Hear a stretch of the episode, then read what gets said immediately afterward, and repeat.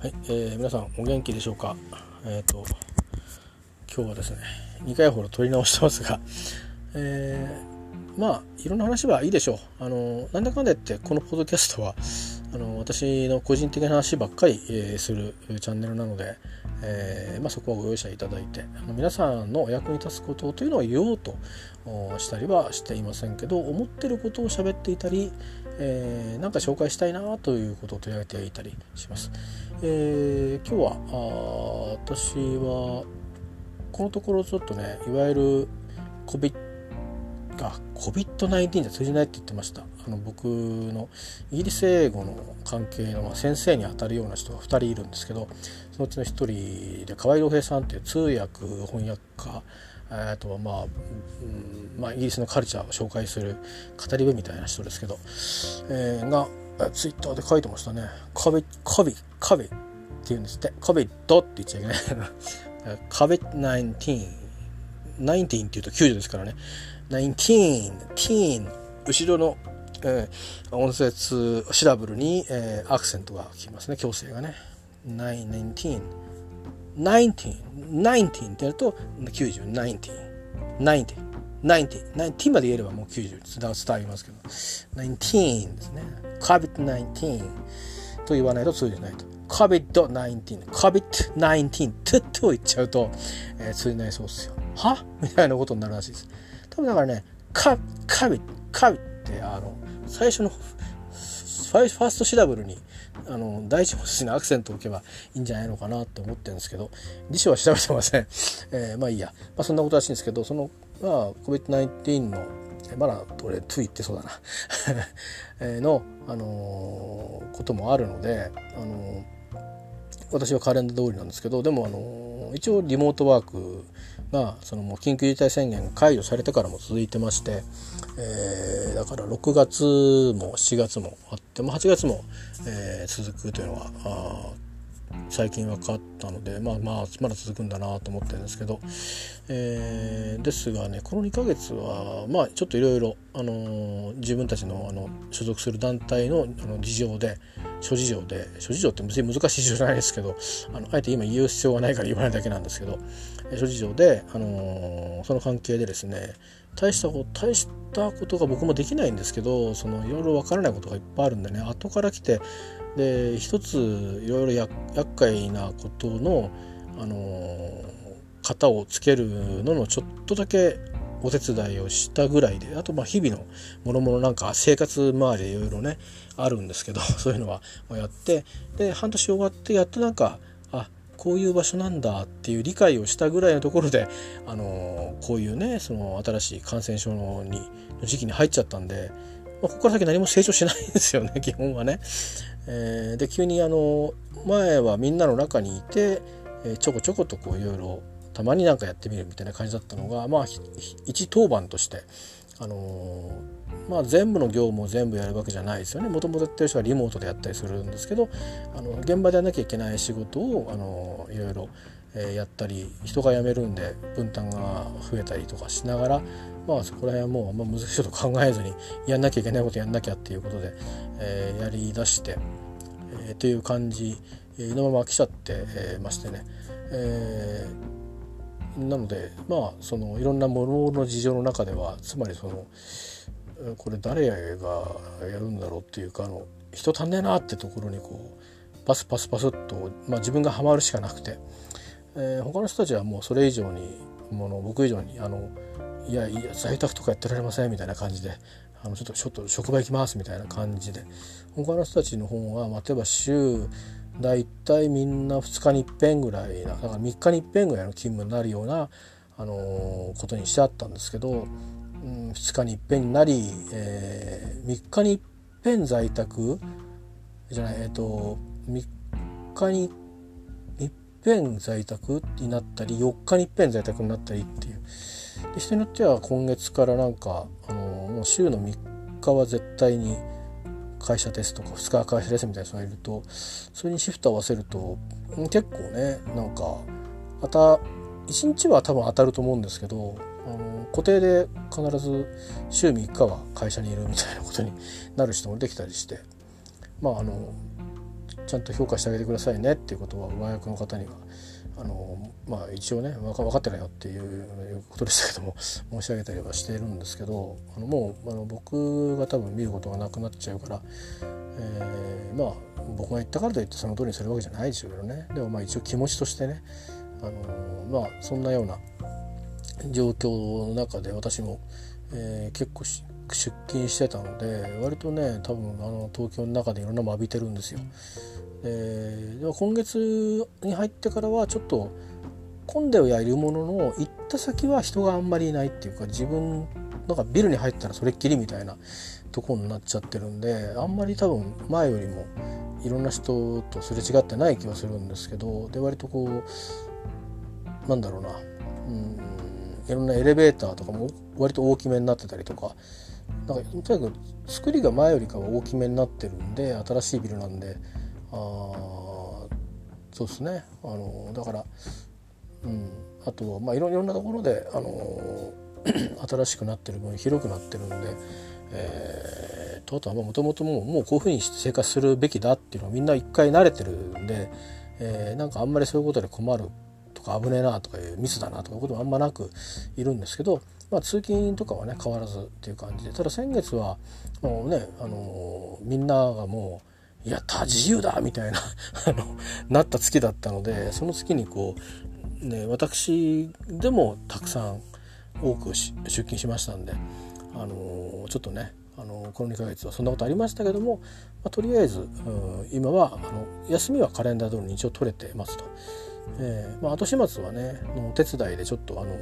もう誰もいなくなったあの、うん、オフィスにいろんなことしに行くっていうのはちょっとまたあるんですけど、まあ、でも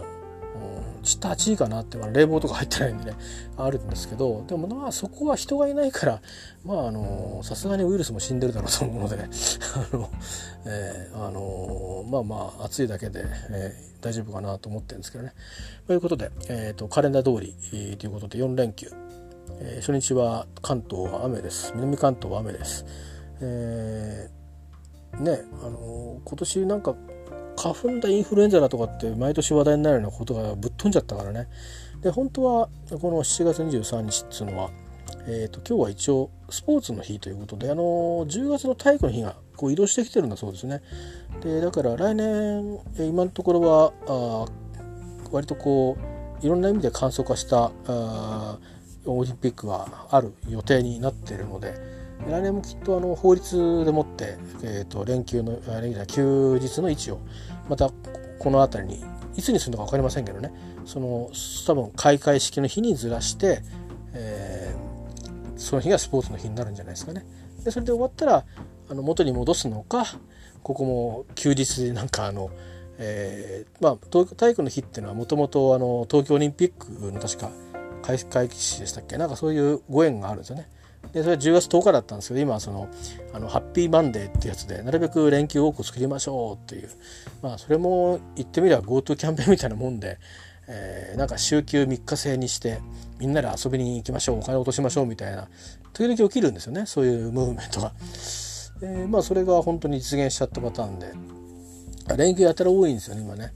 えー、多分まあどうなんですかね人によるんでしょうねそれが嬉しいっていうのは僕若い頃だったら嬉しかったですけど最近どうなのって言われるとうーんとねあのこれ立場によって違うと思うんですけど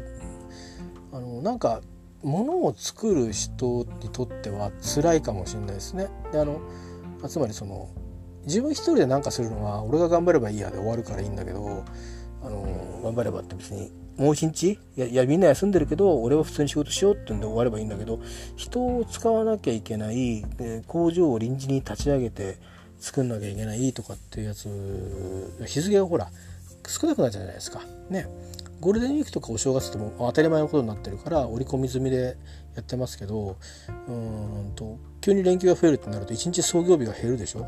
でそうするとものづくりが減るだけじゃなくて例えばそれを作った後どっかに運んでいくとか、えー、そこから来るものを待って後ろ製造するってなってたものがあの締め切りが変わらないっていう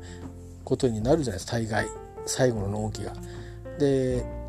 間に入ってるところ後ろになってるところがどんどん辛いんですよね。でどこに休日が来るかによって 泣き笑いがあったりとかあると思うんですよ。でそれはあの僕たちがその別に会社を渡会社を渡ったりして物を渡ったりしないで自分たちでプロジェクトをこう動かしていったり何かの取り組みをみんなでやってちょっとずつこうやって進めていってる中でもあの一日この日がないってことであの上司にこうなんか相談の報告こういう報告を経営にしたいんだけどっていうなんかその相談をする時間っていうのはその上司のスケジュールと合わなくなって1週間飛んだりとか、まあ、結構ねそういうことが起きるんですよね。えー、なので、まあ、連休が多いっていうのも、あのー、健康には絶対にいいっていうのは別に間違いないしそれから家族が一緒にいるいられるいやすい、えー、ようにするっていう意味でもいいし、まあ、全然悪いことじゃないと思うんです。ただあの困る慣れなきゃいけないところだ社会全体で変わんなきゃいけないっていうことがあるんですけどじゃあ全本当に社会全体がそうなってるのかっていうとまあやっぱりこう仕事のね業種っていうわけじゃなくてその個々にあのこういう切り替えのタイミングとかではあの元からそういうのを度外視してねあのなていうかやっぱりこう下請けに当たるようなところっていうのかな、まあ、立場があの本当はいけないって中小企業庁が今いろいろ指導してるんですけどそうは言ってもね、なんか対外上その契約がちゃんとしてするふうに見えちゃうとまあちょっといろいろ無理を聞かなきゃいけなかったり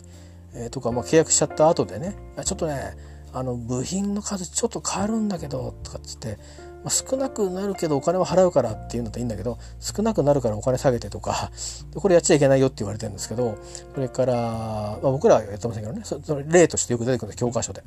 であとはあのー、仕事多くなるんだけどさ納期は同じで頼むよとかね、うん、でまあ多くの場合イエスって言わなきゃいけなくなっちゃうわけですよ現場では。あのーいわゆるそのお国のねあの法令とか法律とかあの行政指導とかあのそういうものとはとは別個に切り離すということ聞かなきゃいけなくなるんですね。ででも言うこと聞けない場合にあの受ける側が「いやこういう法律もあるじゃないですか」っていうことになって「うん、そうねそうだねじゃあちょっと持ち帰って考えるわ」って言って、まあ、抑制する一つのこうツールにはなるんですけどなかなかねあの難しいのかもしれないなって時々こう思いますよ。なんかあのたまにこう自分の会社以外の人と話をしたりすることがあるとあそうなんだと思ってへえと思って。なんか自分たちは割といろいろなことでねあのあのなんていうかこんなに手続きいろいろ増えるんだなって思ったりしてますけど大事なことなんだなって時にそういう時に初めて改めて気づくっていうかね。あまあまあなんだかんだ言ってやっぱりちゃんとややってるのかって思いますけど予想がなかなか現実はあまねくそうじゃないんだなっていうのを知ることがありますね。だからって別に自分たちも完璧かっていうとまあ最近は民法なんか変わったりしてあのあれなんですよ貸担保責任みたいなのが変わってるんですね。あのまあ住宅なんか買われた方分かると思うんですけど僕たちが僕がですね家を買った時は僕っていうか我が家が買った時は貸し担保責任って1年だったんですよね、えー、一般に。うんと不動産でもね。でそれからまあ10年保証をつけます。つけなさいみたいなことになってあの結構不良欠陥住宅が多くなった時代でね。で、まあ、10年保証になった。とあります。それ以外に普通の例えば一般的な契約ですね。いろんなものを作って納めるとかっていうのがあるんですけどうんそれがですねこれ収めてから何年だったんですね。でこれがおかしいっていうあのその機能しなく機能しないってことに気づいてから何年みたいなだからちょっとそういうあの民法の規定が変わったんですね。もともと法令改正はもう行われていて、まあ、施行されたんです。でそれについてじゃあ今の仕事の中での契約書どうしましょうかっていうつまり契約のベースをどう変えましょうかっていうのは結構今分かれてる状態だと思うんですよ。あのその通りにちゃんと新しいベースで契約つまりそのお互いに、えっと、受ける側も出す側も、えー、それでいいっていうふうにしてリスクをちゃんと、あの社会の要請に合わせて、えー、追うと、まあ、自分たちに自信があってある程度のまあ保険とかで担保ができれば取れると思うんですけどいやでもそのその不良が分かった時から例えば多分私分かんないですけどその法律の背景がよく調べれば多分いろいろ出てくると思うんですけど、まあ、あのエアバッグみたいな問題もあるじゃないですか。でもうほとぼ河川状態の企業どこの日本車メーカーでも使っててで海外で生産してるか日本が生産して輸出したかにかかわらずとにかくアメリカで事故が起きて死亡事故まで起きてでってなった時にですよあの請求はまあ会社にガーンってきますわねまずはまず売り手売り手の会社に来ますねでそしてそれを製造した元の会社にまあ日本の場合車の会社とか反社の関係があの別にあの何て言うかなそれぞれ責任体系がすごく会社も違うしあの複雑ですよね。だからまあ最終的にその最終的にはその製造した会社が責任を負うんですけどで最終的にはそのじゃあ部品を提供した会社が責任を負わせたいじゃないですか。だからまあ多分折衝するでしょうしなんなら裁判にもなると思うんですけどあのでもそれっていやいやもう分かりますけど現現に発生したあの損害額は契約書通りにえー、いくらかっていうのをちゃんとあらねちゃんとちゃんとこうお互い弁護士やら裁判所ってちゃんとやってその分お支払いしますっていう部分に、えー、なってきた時に、まあ、査定がその実際に企業が被ったあ査定以外にその風評被害もあるじゃないですか。ね、それによって本当はあと何百万で売れたはずなのに売れなくなったってそれも見ろとかって言いたいんだけどそこまで入れてくれるかどうかっていうのは結構あるじゃないですか例えばあの仕事のしすぎで人が亡くなってで、まあ、会社からこう退職金出たんだけどいや本当これ会社のせいで労災でしょっていや労災にはしないとかって言って裁判になってで、えー、やれこれやっていくうちにあの何百万円をこうあとね退職金をして要求するみたいなことになってえこういや払うの払わないのとかそもそもそんな主張はとかって揉めるところから始まって、まあ、最後こうやって和解したらどうですかみたいな裁判所から言われて和解する場合ともう全然折り合わないから裁判で最後まで争って、えーね、あのあと3,000万円をあなたあなた方は支払うべきだとかっていうふうに言われたり、えー、残念ながら遺族の申し立ては、まあ、それが、まあ、争点の立て方によると思うんですけど認められなくて、えー、っていうこととかいろいろありますけど同じようなことがこう起きるわけですよね。つまりその、えー、ですけど、まあ、そんなことがこうあるとその強い会社いわそのいろんな会社を使ってるところで信頼して仕事を任せたんだけど、もうほぼ他の会社信頼できないっていうか、この会社は間違いないみたいにして使ってきてるのに、えー、なんだってっていうミスでも、が実際に動いてみたら起きて、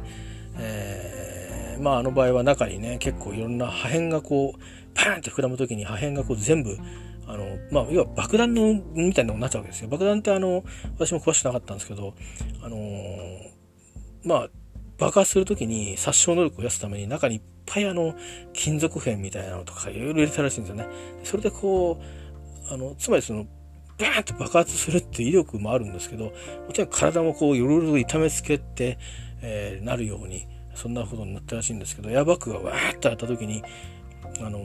ちゃんとこうバーンとクッションになればいいんだけどそれが破裂してしまってかつそのまあ破裂するわけですから、まあ、プラスチックとかがボンって割れる分には分かりますよね。あのボンネットに入ってるわけですから。だけどその金属片なんかも入ってたらしいんですね。それがバーッとこう体に刺さったりなんだりになるんでで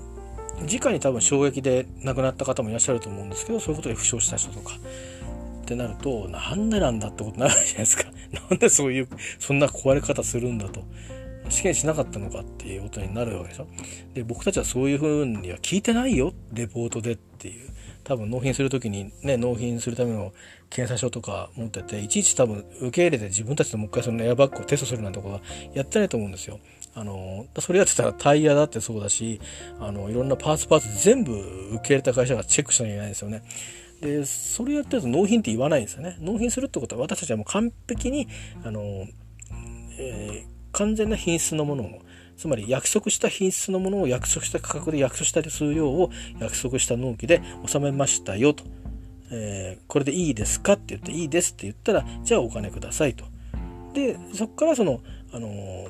作った側もいやそれは気づきませんでしたっていうところは何年間か担保しますっていうのはまああったわけですけど。それがつまり、あのー、過ぎてからですよ。えー、で車はそれなりに今中古車も含めてですよ。あの使われるわけですよね。でも結果的にそういう起きてみたらですよ。それ使い方おかしいよって言われる利用者の使い方おかしいよじゃなくていやそれそんなことが起こしちゃう部品が搭載されてるんですかっていうことが世界で日本よりも逆に海外の方で先に起きちゃったという、えー、しかも死亡例もあってとなると、えー、ね、あの保険っていうのもあの次事故とか起きて、まあ、保険は出るにしても次の保険料は上がるはずなんですよね。企業が結んでる保険が。だからビジネスの保険がね。それもやっぱりコスト増になっていくっていうのもあるし評判を落とすわ売上下がるわ、えー、保険のコストも上がっていくわって言ったらまあまあ企業にとったらコストを上げたら売値は上げられないコストは上がると儲けは下がる。で台数も売れないってなったらどうするんですかっていうことなわけですかね。だからそんなことも背景にあるのかな？ちょっと思ったんですけどもうもっとなんか他の理由はねあると思うんですけどね、まあ、もし興味があったらあの皆さんの方が先に調べられたらどうかなと。俺じゃねえのかよってえー、まあ、そういうことでね。例えばそういう、あの、ことなんかでもあのおそらくは、えー、契約ってね、あのその何ですか、あの無理を言ってとか言うんじゃなくてうんあのちょっといろいろ変わってきてるんですよ最近。まあ、多分基本的には困った側をあの救済するためにえー、変わってきてると思いますしそれから民法ってなかなか変わらないんですよねだからあのうんまあ18歳を成人とするか20歳を成人とするかっていう話、えー、がありますよね。でまあ選挙だけはあの民法の定めじゃなくてもできたのかなあれ、え、18歳に有権者国政選挙なんですかね。ちょっと分かんないですけど選挙の有権者を変えたのはあれ民法を変えたのかそれとも公職選挙法を変えたのかちょっと分かんないんですけど、えーまあ、ああいうふうにこう変わるものもあるんですけどうんなかなかね例えばだからお酒の飲み始めは18歳でいいのかとか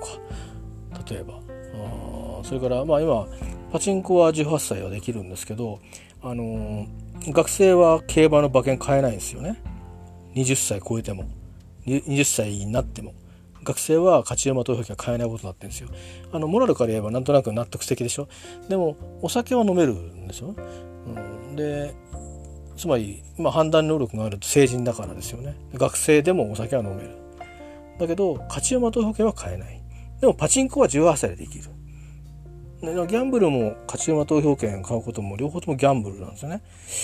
でなんならパチスロも18歳は多分できると思うんですよ。で、パチスロの方がもっとギャンブル性高いと思うんですよね。僕の経験から言って。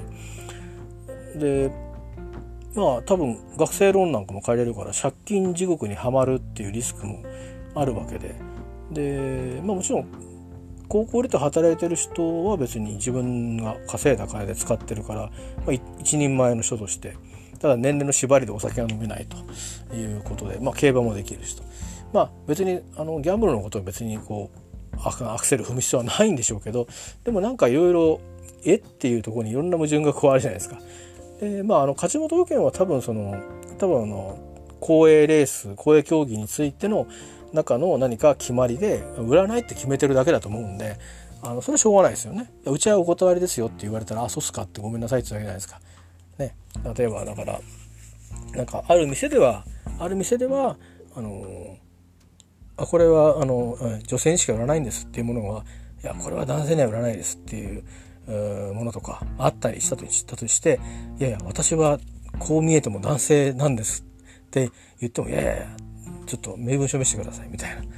だって男って書いたじゃないですか。いや、これはとか、そういう面倒くさいことってあるじゃないですか。今、今の世の中。まあ、それと同じことだよね。その完全にその、まあ、お店、お店独自のというのと同じで、団体独自の、えー、基準だったりするのかもしれないですよね。ちょっと分かんないですけどね、まあ、とにかくいずれにしてもあの法律って意外とあの突然ですねなんか普通の暮らしっていうか普通の商いっていうのかななんか特別でっかいその、えー、なんかプラントを海外に輸出するとかそういうわけでもないのにあのすごくあの急激にこう関わってきたりねと消費税の税率とかっていうわけでもなくあの急にこう生活にね関わってくることがあるんで時々あのもしニュースなんかがあったら、えー、多分それを分かりやすく説明してくれるネットサイトなんかとかがとか実際に法律家の方もね SNS やってる方もいますから、まあ、法律家の方のそのいろいろな裁判の解釈の話っていうのは立場によって全く変わってくるのであれですけどもそのこの法律のその背景とか、えー、狙いとか今後どういうふうにあの、えー、過程を経て議論されて法律がと成立してでいつ頃からどのように施行されていくか。施行されるまでどんなまたさらにあの具体的なことが決められてからどんなことに影響していくかみたいなことっていうのは、まあ、23人のちょっと立場違いそうだなっていうタイプの人の記事を読んでいけばなんとなく共通性があるとことあこれちょっと2人とも予想で言ってんだなとか分かるので、えー、そんな風にしてね、あのー、触れていかれることも、えー、いいんじゃないかなっていうか自分はそうしてます。はいえーと、じゃあちょっとですね、あの、連休ということで、えーと、ここから先はこの次のセッションで、えー、続けてあの番組は続きます。えー、ちょっともう冒頭のちょっと硬かった内容がね 無駄話ここから先は柔らかい話がいきますんで、えー、引き続きよかったらお付き合いください。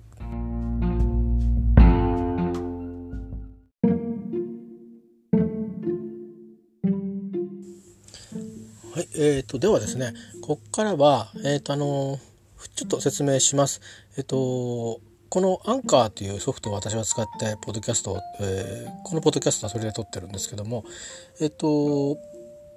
アンカーのソフト、えっ、と、多分私がこれを番組取り終えて、えー、ツイッターに投稿します。で、それをクリックすると、えー、アンカーのブラウザーが上がると思います。でそのアンカーのブラウザのままお聞きになられれば、えー、ちょっと短いですけど Spotify に、えー、収録されてる音楽をこれから、えーと、いくつかご紹介していくんですね、えー、まあ数秒になると思うんですけど、えー、少しずつかかると思います。で残念ながら他の、えー、Spotify なのに Spotify 自体のポッドキャストの、えー、リスニングするあの、まあ、ツールっていうかね環境とか iTunes とかでは全く音があの鳴らないですぐ次のエピソードにこう話が繋がっていくように聞こえます。えー、ご容赦ください。実はこれ、あの、それ、今回は途中に音楽が挟まってますので、えっ、ー、と、あ、そうなのか、ということで、えっ、ー、と、もし可能であれば、ちょっとね、動作が重たい時がありますが、もしかしたら私のモバイルフォンのせいかもしれません。あの皆さんの環境ではすんなり動くかもしれないんで、えー、アンカーのですねオリジナルソフトで、えー、そのままお聞きいただければちょっとだけあの触りが聞けると思います。ただもちろん皆様方の環境に、えーと、Spotify のアプリなり、えー、ソフトなりが入ってないと多分難しいのかもし聞くのはできないかもしれませんので急にそこでダウンロードしますか？みたいなのがあのえー、いろんなそれこそのそれぞれのあのアプリねあの導入する共通のサイトがありますよね、えー、iPhone なり Android 系なりそこにこう誘導されることになってしまうかもしれませんからまあそれは無理にあの聞きたくない人は無理になくていいので、えー、そこはあのご自身の判断でお願いします。なおなお、えっ、ー、と、Spotify のプレミアムを契約されている方については、私があリンクした音楽がはあのフル尺で聴けるようになりますので、えー、まあよかったらあの好みが興味が続く間どうぞお聞きになってみてください。えー、でもしよろしければそのこれこれ別にステマじゃないですよステルスマーケティングじゃないですよ。あの Spotify の方でもねあのそのえーと、こちらがねリンクできる音楽は限られてるんですよ、あのー、このアンカーからは。えー、なのでその実際に Spotify 本体の方でそのアーティストのいろんな音楽他にないかなっていうのを見てもらって、まあ、それはあの、えーと、プレミアムの方でもそう思ってない方も、えー、探してみてください。でよかったら、あの気に入る音楽がねえー、ということで出会いがあればいいなと思っています。ということで、えー、ここから先はですねちょっとランダムに思い浮かんだ音楽をあの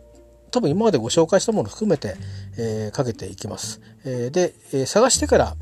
あの、かけるので、一回一回ちょっと切っていく形になりますけど、よろしくお願いします。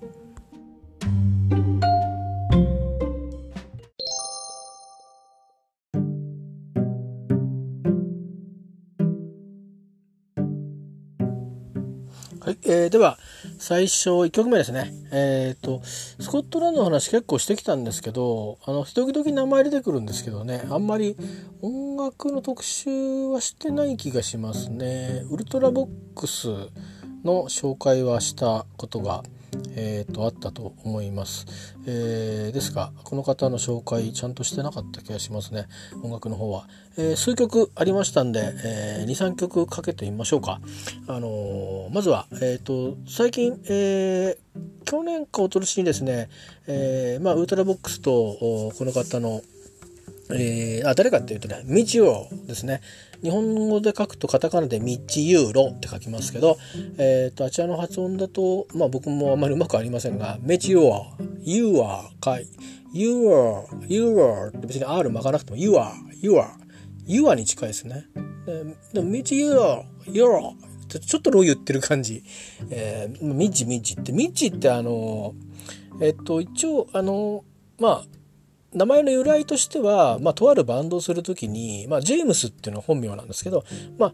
あのジェームスってあのいわゆるヤコブのことですね。あのキリスト教のそのキリストのお弟子さんの一人ですけど、えー、例えばあのダビデデビットってダビデのことですね。あの旧約聖書に出てくる、えー、ダビデ王でしたっけ？とかまあなんかそんな感じであの海外の方って、まあ、日本もそうなのかもしれないですけどなんかそういう聖人君主だったり言われとか縁起がいいとか、まあ、なんか言われがあってこう名前がついてるんですが、まあ、ジェームスってのは非常にこうまあ言ってみればまあよくわかりませんけどあのこれキリスト教の弟子でも何でもないけど多分太郎博えー、ぐらいな感じだと思うんですよ。でそれだとこうであちらって名前の文化じゃないですか。あの日本みたいにあの名字佐藤田中鈴木ってそういう、うん、私はあのあのバンドの佐藤が好きとかそういうのはないじゃないですか。佐藤最高だよねとかないじゃないですか。まあ、今日本も名前で言うこと多いと思いますけど名前とかねニックネームがついてる場合もありますからですがでまあジェームスだなってことでお前はまあ結構あの小柄、まあ、他の方はきいあのどうなんですかね。UK 行くと地域によって違う気するスコットランドと思ったんですけどスコットランドの人結構大きい人もいるんで、まあ、ドイツの人は相対的に大きいかなって気はしますけどね。スカンジナビアの人は割と大きいじゃないですか。あのあちらでも結構あのああスカンジナビアンだなって分かる時があるんですけどドイツの方結構大きい人多いんですよね。1m90 とかざらにいて普通に 2m の人いますからね。うん、あのフランクフルトでもベルリンでも普通にいましたからあれなんですけど割とね UK はね僕160しかないんですけど日本だと160だとあの申し訳ないけど同じような人がいたらね大きくないじゃないですか「背低い」とかって女の子から言われちゃうような。だから僕はずっとコンプレックスなんですけどうん。だけどね UK に行くとえ？って思うんですよ。日本だと海外の人背大きいでしょ？いわゆるアメリカ人が来るから。えー、来てたからね僕ら子供の頃は。外国映画の人って言うとアメリカ人だしなんか背が大きい人が日本に来てたような気がするんですけどイメージもあるんでしょうね。あの芸能人芸能活動してる海外の人とかが、えー、割と背が大きいねアメリカの方もいたりして、えー、とか多分ちょっとこうドイツとかスカンジナビアの血が入ってる人がいたりするんじゃないですか。なんだけどね意外とね UK に行った時ロンドンに行くとねあのまあいろんな人たちがいるってこともあるんですけど、まあ、カリブの系の人たちは背が高い気がしますけどね。案外ね背高い人ももちろんいますよ。だけど僕ぐらいの人普通にざらにいるんですよ。なんなら別にあのなんかご病気ってわけじゃなくて普通に僕より背が低い人もいる。別に普通にいるという。だから何なんだってぐらいな感じでいるわけですよ。ほとんど多様性があって、えーなんですよね。えー、だけど、まあ、このミッチロの話に戻しますけど、バンド組んだ時に、プロデューサーみたいな人がいて、マネージャーなのかな？えっ、ー、と、でね、その、お前はね、ジェームスってでも名前覚えてもらえないのかなお前はもうあれだ。あの、未知で未知でっていう。なのは、まあ、虫のことなんですよね。あの、釣りやる人、フライフィッシングやる人はわかるかもしれないですけど、あの、フライ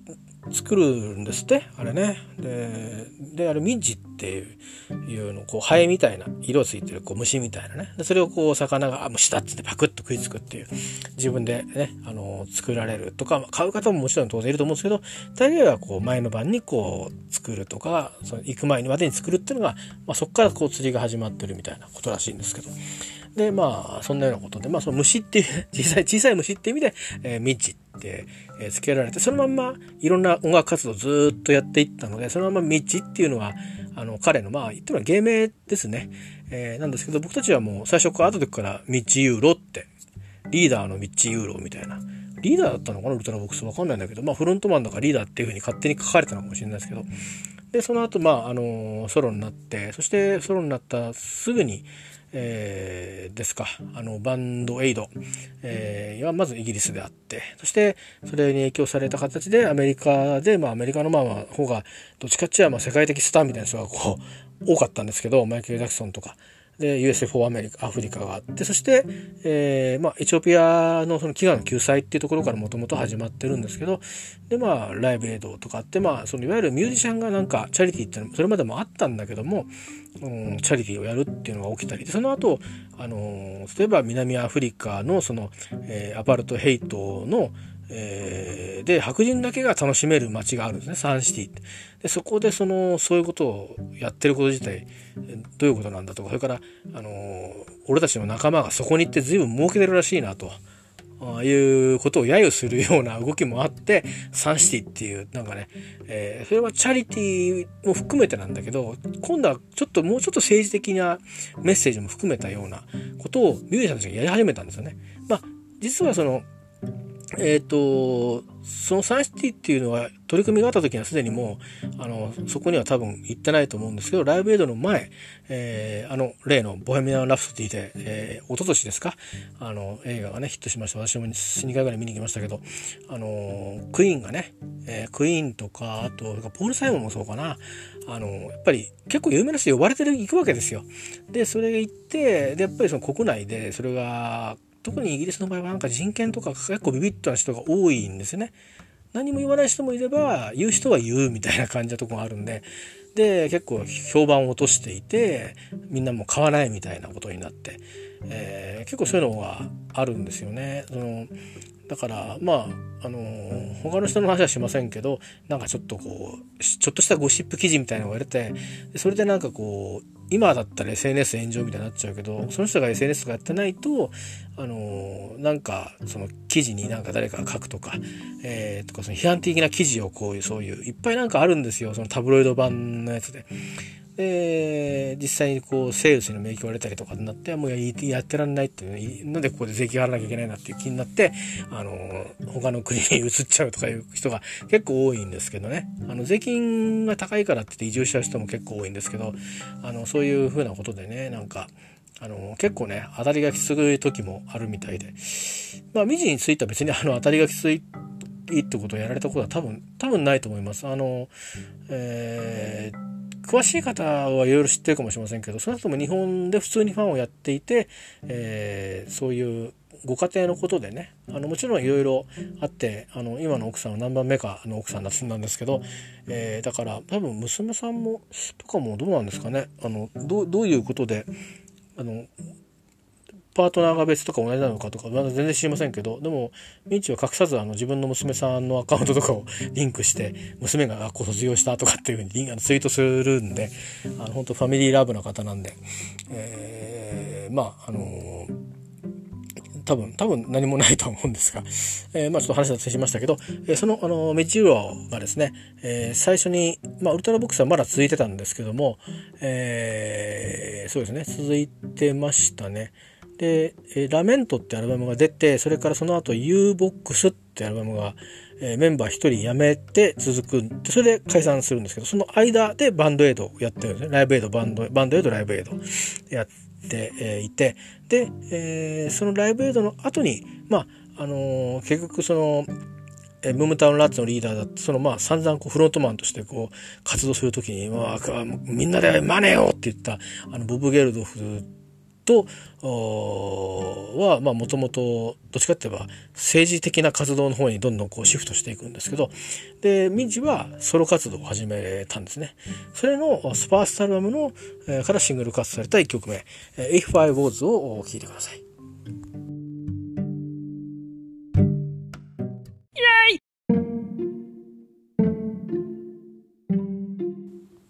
はい。ではですね、えー、次の曲も宮道ヨロからできます。えっ、ー、と、これはね、歌詞、さっきの If I Was と同じで、If I Was って、もし僕が、えー、誰々だったらってことで、まあ、if y was って、まあ、過去形ですけど、もし何とかだったらっていうのは、if 何とか過去形、えー、何とかするのにっていうことで過去形使ってその家庭法家庭法現在かあですねやるんですけどそれを使って歌詞を使い入ってるのでもしあの聞き取りがうまくできなくてもどっかで歌詞の歌詞探してみてください。あの多分文法の復習になるんじゃないかなと思います。僕は高校生だったかな。あ多分うんですね。あの歌詞カード見てあこれははあのなんか読んでわかるとか思いながら。ただあの単語とかね調べない単語だと分かんないようなのもあったりした気がする中にねちょっとだけでも使われてる単語はほとんど中学生で分かるような単語ですよね。あの例えば、えー、例えば「If I was leader」あなんとかあなんとか「feed the food food for なんとか」とかあとか「If I was a poet」あなんとか「burning words」あまあうまく言いませんけどなんかね歌詞聞いてて分かる方はねいいですよ。あのいうふうにして割とこうずっとそれを繰り返しててで「If I was a lover」だってそれ同じ同じ構造のまま今度はサビに入っていくという、えー、ことなんですね。まあ、ドラムはあの子はリンドラムそのまんまっていう感じではありますがあ、まあ、今聞くとこれはこれでねやっぱこうリンの存在感があって僕は好きですね。当時先輩とかあんまりこういうメロなものっていうのを嫌うこう2は嫌う傾向があったんですけど、まあ、僕は俗な人間なんで一貫してあの好きなものは好きと言い続けてきましたが、まあ、間違ってなかったなと思いますね。あのうん当時はちょっとなんかもうちょっとひねんないのみたいな感じであのなんかビデオは見たよなんてこと言われましたけどね、えー、あの今思うと曲の方が良かったなビデオもビデオでちょっと凝ってるんですけどねえー、あの見ればあこういうのあるあるっていうどっかのいろんなねなんか美術館とか体験型のなんとかの施設に置いてあったりして子供が遊ぶのに使ってたりすることもあるしそれを使ったなんか自分のデスマスクを描いてあったりあ作ったの表展示してるようなものとかもあったりするようななんかものが使われてるんですけどビデオはそれはそれでまたよかったら、えー、YouTube でもチェックしてみてください。えー、では次のご紹介する曲も似たような構成でなんですけどあの XTC っていうバンドも同じ同じタイトルの曲を作ってるんですけどどっちが先だったんだろうな。えっ、と多分ミッチのはあ分かんないな。微妙に微妙に XTC が先だったかもしれないですけどもう別にそんなことは関係なくてまあこれはイギリス人だから付けられるタイトルかなと思います。あのタイトルは Dear God っていう Dear God えー、親愛なる神様という、えー、ことなんですけどあの XTC の方はねあのスカイラーキングの一番最後の曲に入ってるの入ってないのっていろいろなんかあった気がしますけど、えー、他の楽曲とは全く曲調がね違う曲でしたね。でえっとこれからご紹介する、えっと、ミジオのミジオの「えー、Dear God は」あのセカンドアルバムですね「えー、Answers to Nothing」えー、これはなかなかね豪華なメンバー参加してるんですよ。えー、前作もそうだったかもしれないんですけど、まあ、ドラマはあマーク・ブレズッキーですねビッグカントリーそれからベーシストに、まあ、マーク・キング。レベルレベル42の。それからあと,、えーと、曲にはですねえっ、ー、とシスターブラザーズっていう曲にあのあれですよ。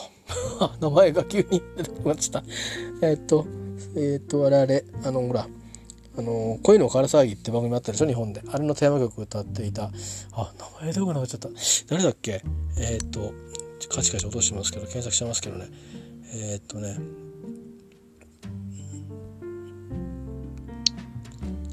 これ今調べてる音が入ってるでしょ？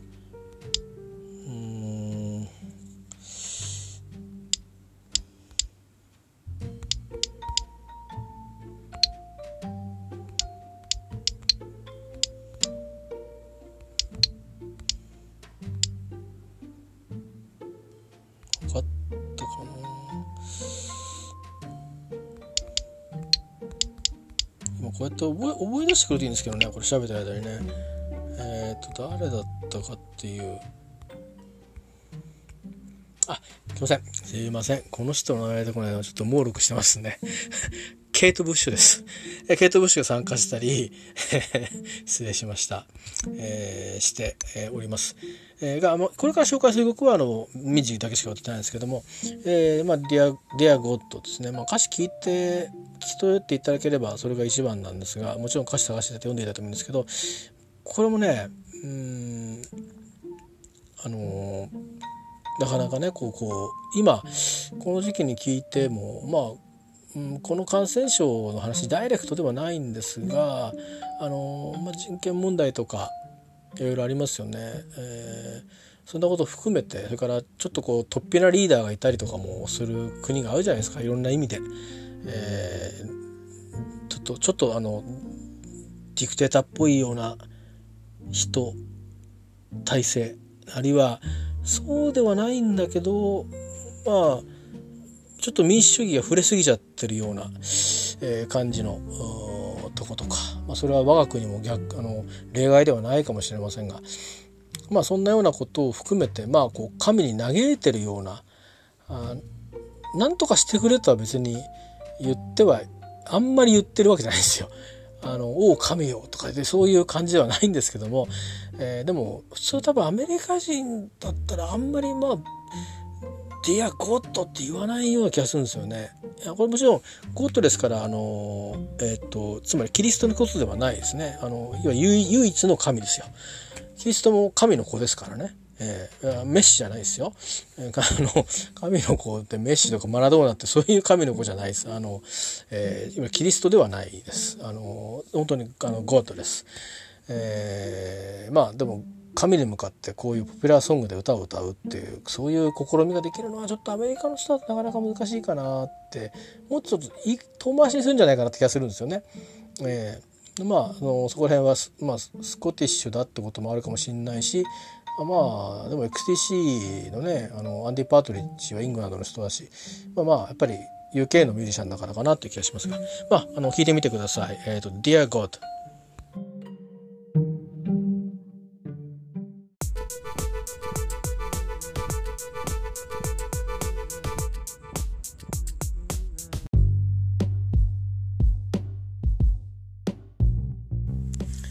はい、えー、ミッチのシリーズの最後はこれにしますね。えー、っと、あのー、つい今年、今年の頭かな、去年の終わりかな、あのー、ベストアルバム、まあ前にも何度もベストは出てるんですけども、えー、まあ、オールタイムベストが出ていて、えっと、そうですね、えっと、スリックっていうグループの曲は入ってていないですがあとあと確かフィル・ライノットに提供した曲もこのベストは入ってなかったかもしれませんがあのその代わりにあのリッチ・キッズで確かえミッチが提供した作品が入ってたりしています。もちろんリッチキッズのね作品持ってる方はあれですけど、まあ、それがまあリマスターされてたりでその他あウルトラボックスソロのオールタイムベストでリマスターして、えー、曲が入ってますし、まあ、今までなんだろうな。うん。未発表の曲も入ってたかな。ちょっと覚えてないんですけど。でも結構あのやっぱりねマスタリングをこうその時代その時代にし直してくれるっていうのはありがたいものであのななんていうんですかねもともと変わってないはずなんでなんですけど結構媒体が変わってるじゃないですか。それから聞く環境も変わってますよね。昔は多分皆さんあのラジカセで聞いたりとかもしくはコンポで聞いたりっていうのは今ヘッドホンステレオで聞くシチュエーションのが多いんじゃないですか。あのマニアな方はあのマニアな方とか、まあ、大きいお家でなんかマイシアターシステムをお持ちの方は、ね、いいスピーカーで聞けるでしょうけど今そのつまりそのいいヘッドホンとかいいイヤホンで聞く人と僕みたいに普通のイヤホンで聞く人がいるので、えー、つまり普通のイヤホンで聞いていい音になるように、えしてくれていたりする気がするんですね。だから聞きやすくなってたりする。つまりそれでも低音も中域もきっちりと、えー、なってるしで粒立ちもあってってでこうも綺麗に伸びてるみたいな。そんななんかあのいいことずくめに人間の身が錯覚するようにちゃんと作り直してくれてるというかね、えー、いうことがあって。そんなリマスターも含めてなんでそのベストも出ているんですがその前にあの全部あのえーと、シンセの音も入ってるんですけど、えーと、オケをベースにオーケストラの音をベースにして自分のソロを歌ってるアルバムが出てます「オーケストライティッド」っていうアルバムなんですがその中から、えーと、ミッチーのまあソロキャリアのまあ第2期と言っていいと思うんですね。えっ、と1997年に出た「ブリーズ」ってっていう、えーまあ、これタイアルバムのタイトルトラックでもある「ブリーズという曲であのスウォッチっていう一時期いろんなタイプのデザインのあの時計を出していたメーカーが今もあるのかな？のそれのあのまあえー、と日本でもかかりましたけど、えー、と海外では大々的に CM のですね CM ソングになって使われて、まああのまあ、スマッシュヒットしたと聞いていますので、まあ、彼の代表曲であって今でもあのライブではやってくれますね、まあ、僕は日本でしか民事のソロは1回しか見てないですけども、えー、そいつをねお送りしたいと思います。えー、あのこれはオーケストレイティッドの中からお送りしますけどオリジナルのアルバムの中などあるいは、まあ、もしくは YouTube のライブなんかあったら見てもらうといいですけど大変透明感があって、えー、好きな曲ですね。でここの辺から作品のプロデューサーがあのセルフプロデュースじゃなくなったりとかして結構その何て言うのかな有機的なね音楽作りをプロデュースしてもらったりしたえー、まあ、要は過去の作品も結構否定されたらしいですよそのプロデューサーにそれもすごいですけどねここまでのその実績のある人あのみんな曲持ってこいって言われてこの曲はこういうとこが良くない？みたいなことを言われたりとかしてとかでこの作品やる前にそのギター1本でアメリカをずっと渡るみたいなツアーをえー、レーベルのそのまあ進めでやってみたりと、えー、つまりだからギター1本でビエナ歌うみたいなことをやったりしたのはこの頃とこのちょっと前からなんですね。それがあるから今でもミジは両方やるじゃないですか。あのアコースティックだけでねあの若手と一緒にやったり自分だけでっていうライブもやりますしで私たちが日本で、えー、2013年に見ることができたあのああいうバンドスタイルのライブも両方、ね、やるしでなんならあの呼ばれればねすごいでっかいイベントに出て行って、えー、参加もするしそれとか、まあ、80s リワインドみたいなあイベントやあまああのいろんないわゆる 80s の頃のアーティストとジョイントのライブみたいな 2, 人だけでツアー回るとかね、えー、まあこういろいろ本国の方ではやってたりしますよね。日本はそれっきりなかなか来てくれなくなっちゃいましたけどあのオーストラリアとかいろいろ行ってますからね。アメリカも行ってますからね。まあ是非 COVID-19 が終わったら日本にも来てほしいんですけどね。14年後にまた来るって言いそうな気がすると2027年ってなると、まあ、僕もギリギリ生きてると思うんですけどミッチの声大丈夫かなと思うんですよね。もともとキー高いですからね、えー、まあともかく、えー、最今日のミジのミジの曲はこれで3曲で最後にしたいと思いますけど曲はまだまだ続けます。えーえー、ブリーズ。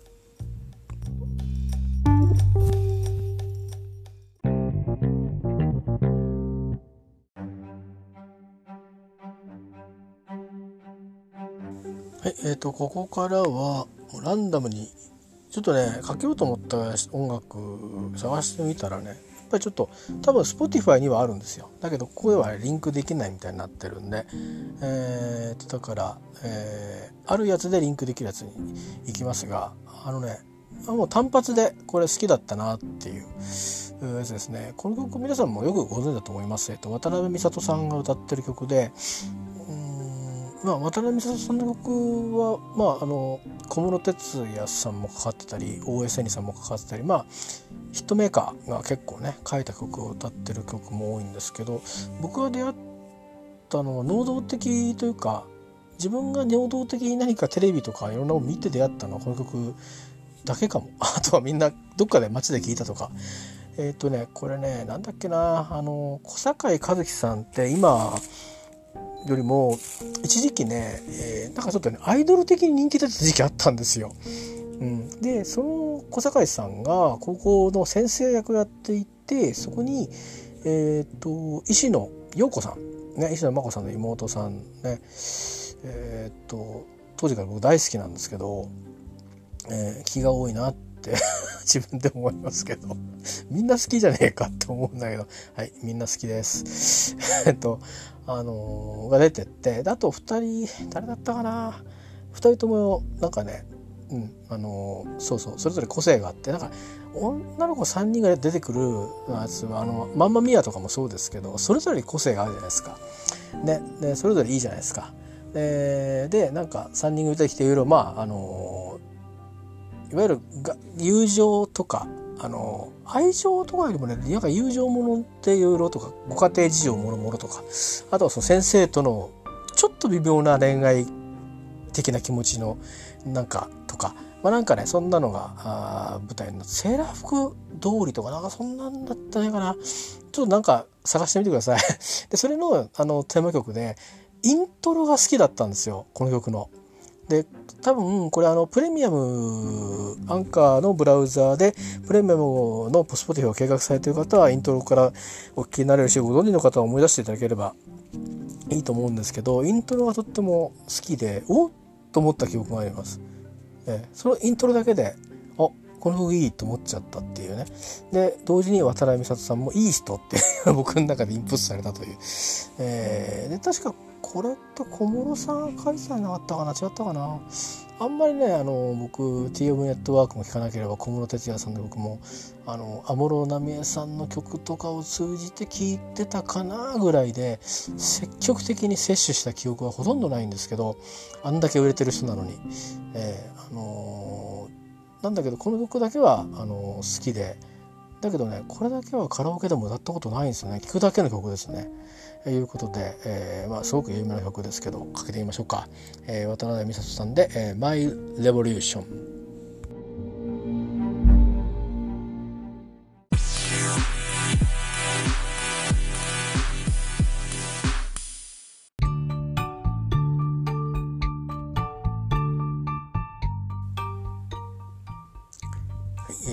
レボリューション」えー、電池がそろそろなくなってきてるんでねえー、ちょっと充電してからまた収録を追加したいと思いますが、えー、女性シリーズですね。えー、っとね、リンクした曲は他にあったし、有名な曲も1曲あるんですけど、アルバムの中でいくつか限定曲があったんで、それをと思ったんですが、それはまた YouTube で見つけたら、あのご紹介しますかね。そっちの方でやりますけど、ここでは、あとね、何枚目のアルバムだったのかな？1枚目に入ってたかもしれないんですけどね。えー、っと曲です、えー、聞いてみてください。あのー、岸桃子さんの曲です、えー、新しいのもね歌い直しで出てるんですよね。数年前に。持ってないんですけど。えーね、最近はいろんな全然違うことで話題になりますけどまあいろんなね大変な環境の中で子育てをされてるんで。まああのー、高校の時ファンだったんですよね。これもね あの変な話なんですが、えー、ウルトラボックスミッチュールを何で好きになったかっていうとその僕の親友が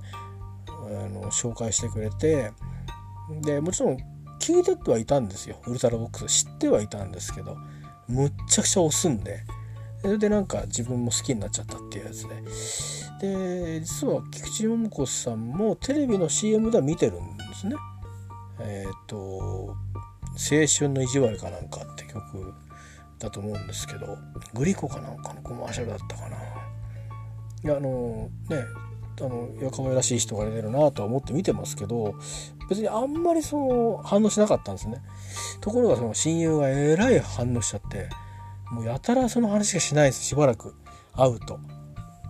でそのうち今度は僕がハマっちゃって それで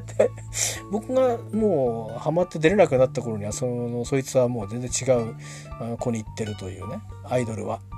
でまあそのその僕の親友は人気のある子だったんで男の子ですけどまああのリアルに リアルにいろんな後輩たちから、えー、言い寄られてて付き合ったことはなかったと思うんですけどね中学校の時だったんで、えー、中学高1ぐらいかな。うん、なんかひょうきんの面白いやつでい、まあ、未だに面白い人で、えー、話しててもちょっとしばらく会ってないんだよね。二十何年会ってないんでどんな僕は随分買っちゃってますけど彼は変わんないかもしれないですけどね、まあ、その彼の、せいで ファンになってそのまま未だに、えー、気にはなりますよね。話題が出るとね。うん、いろんな活動されてるのを見てたりあのゴルファーとね結婚されたりまあちょっと離れられたりとかしたりまああのまあ、どの程度のことか分かりませんけどねお子さんがいろいろ問題問題ってあの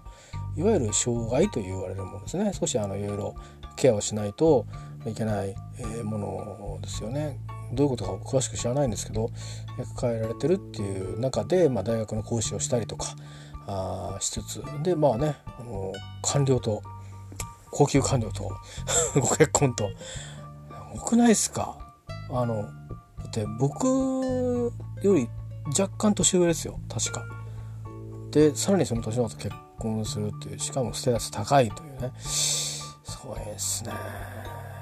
もう最近元アイドルってことは別に売ってたわけじゃないですからね。えー、でまあもちろん芸能人畑にいた人ですからあれですけどまあ俳優さん女優さん見ても思うことですけど、まあ、夏木しまりさんしっかりねかっこいい人はかっこいいままだし可愛らしい人は可愛らしいまんまですよね不思議なもんでそれは顔の作りとかから出てくるもんじゃないと思うんですよなんか顔とかの向こう方にある何かを僕らは感じてる気するんですよだって明らかにやっぱ年は取ってますよねみんな男性でもあのー、まあ、男性の方がなんか劣化しやすい気がしますけどでも劣化してるからって別にっていう話じゃないじゃないですか。なんかこう男の色気が出てたりとかするじゃないですか。ね晩年の証券もそうじゃないですか。でまあいろいろ最近問題にもなりますが体型も変わっちゃったりしてますが ジュリーもね、うん、やっぱり男の色気はやっぱりあるなと思うんですよね。こう写真見たりすると体型随分変わったなと思いますけど。えー、まあとかいうこともありまして、えー、そうか再婚したのかってあの別に僕シングルなわけじゃないんですけど なんか一末のあの2度目のサービス喪失感が 最初に結婚した時もあ結婚しちゃったんだ とかって思いましたけどねその時は僕結婚してなかった気がしますけどどうだったかなえー、まあいいか。とにかく、えー、っと、菊池桃子さんの曲をちょっとリンクしますね。タイトルはね、覚えてないんですよ。よく聴いてた曲なんですけど。えー、で、アルバムの中にはもっと違うタイプの曲が入ってるんですが主に、えーと、林哲司さんっていう、えーと、オメガトライブの曲なんかをこの当時ヒット曲連発してた作家の方がなんか音が鳴りましたけども無視してください、えー、書いてました、えー、でアルバムの中にいい曲結構いっぱいあるんですよね。本当。僕そのアルバム今でも大好きですよ。最近あのこの間ミュージックマガジンをやってましたけど日本のシティポップっつって、まあ、大竹一さんとか多分、えーと、南吉高さんとかあと林なんとかさんとかああとはのそうですねもともとフォーク畑なんだけどちょっとそういう音楽やってた人たちとかあとはなんならなんかあのビートニクスまで入ってましたね。とか海外でも人気なんですって。でそういう中にあってオメガトライブなんかもシティポップに入るんじゃないかなと思うんですけどね安全地帯とかもね。えー、なんか、かどこまでがシティポップなんだろうって思ってて、僕は大竹一、まあ、佐野元春これぐらいまでかなとか思って、佐野元春もシティポップっていうか、ロックですけど、曲によってはシティポップに入るやつがあるかなっていう。だから大竹一さんのあの時代のやつかなと思って、大竹一さんも幅広いですからね、えー、温度も作っちゃったりしますから、あれなんですけど、えー、まあとりあえずそういうことで、えー、ちょっと菊池桃子さんの曲をリンクしていますね。多分これ皆さんあんまり聞いたことないかもしれないです。